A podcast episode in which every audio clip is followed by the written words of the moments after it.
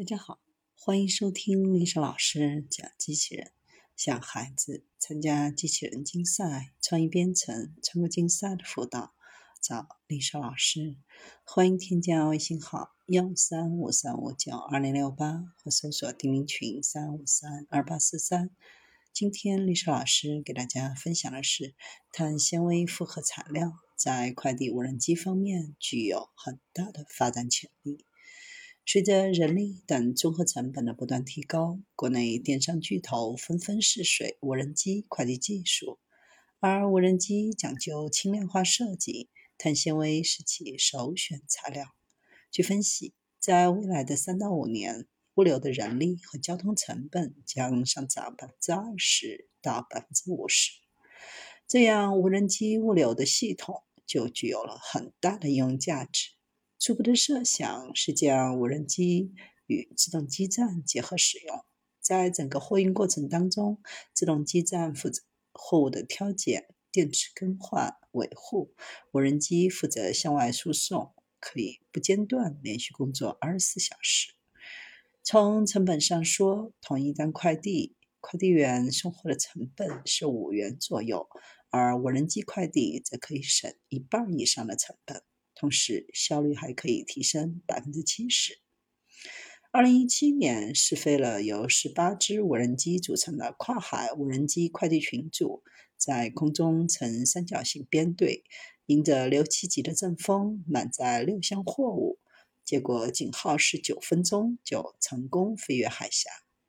国内的电商产业水平居世界前列。每年的电商销售额和包裹数量都是相当大的数字，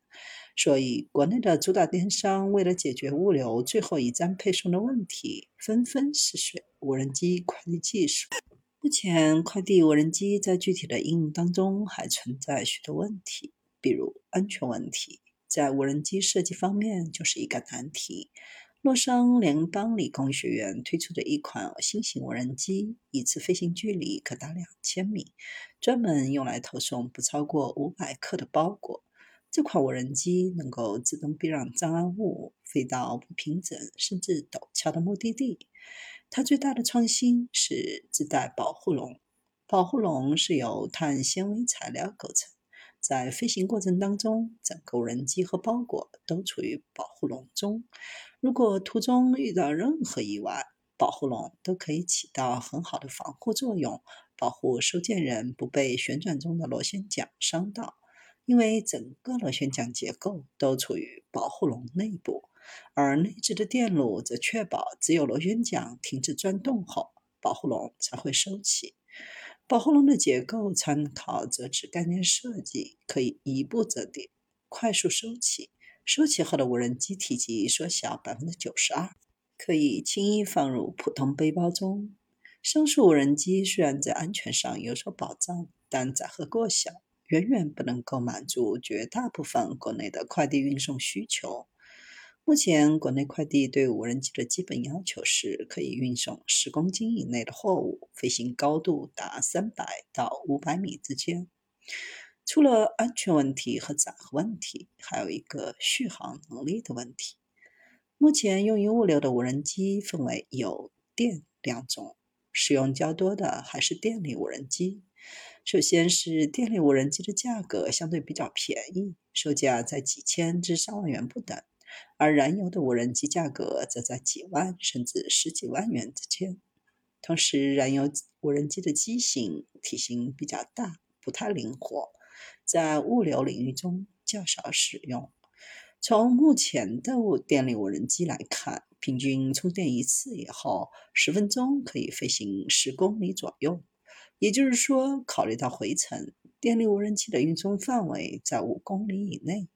如果作为使用高频率的快递无人机，这种续航能力是远远不够的，不能只送两三个包裹就需要回来充电才能继续使用。